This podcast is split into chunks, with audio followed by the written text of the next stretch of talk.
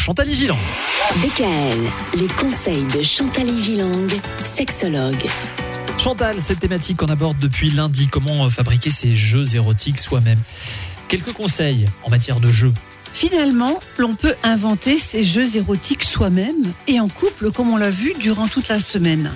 En y ajoutant parfois des accessoires, des cartes. On peut acheter des cartes érotiques, des menottes douces, des foulards, des petits fouets. Cependant, il faut distinguer la sexualité de la fonction érotique.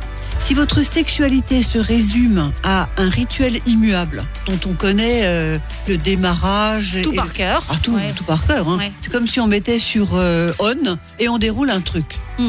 On connaît le début et la fin par cœur. Il faudrait se lancer dans la fonction érotique qui, elle, n'a pas de limite car elle est empreinte d'originalité et de créativité. Et puis de peut- notre imagination on peut surtout. toujours faire plus, on peut toujours faire mieux Mhm. et on peut toujours faire autrement. Voilà, sans vouloir euh, forcément être dans la compétition ou dans le mieux. Et qu'est-ce qui se passe lorsque les gens se trompent l'un l'autre, qu'ils ont un amant ou une maîtresse? Eh bien, cet amant ou cette maîtresse fait avec eux une originalité dans la fonction érotique. Il y a autre chose, mais qu'on peut, je vous rassure, faire en couple. Par exemple, les personnes très rationnelles et très cérébrales, et Dieu sait qu'il y en a, ont parfois du mal à passer sur un versant imaginatif. Mhm. Attention à ne pas vous laisser envahir par le mental qui peut vous troubler et vous empêcher de vous laisser aller. Par exemple, de se dire Oh là là, j'ai l'air ridicule, elle va se moquer de moi. Ou encore, euh, oh, je suis trop grosse pour lui proposer une telle position, il va voir mes poignées d'amour, c'est dégoûtant.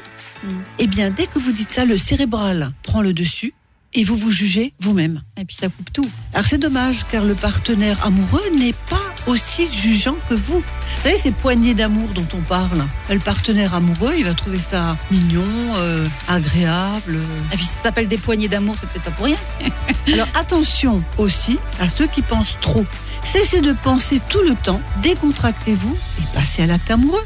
Ce week-end, amusez-vous. Voilà. DKL, retrouvez l'ensemble des conseils de DKL sur notre site internet et l'ensemble des plateformes de podcast.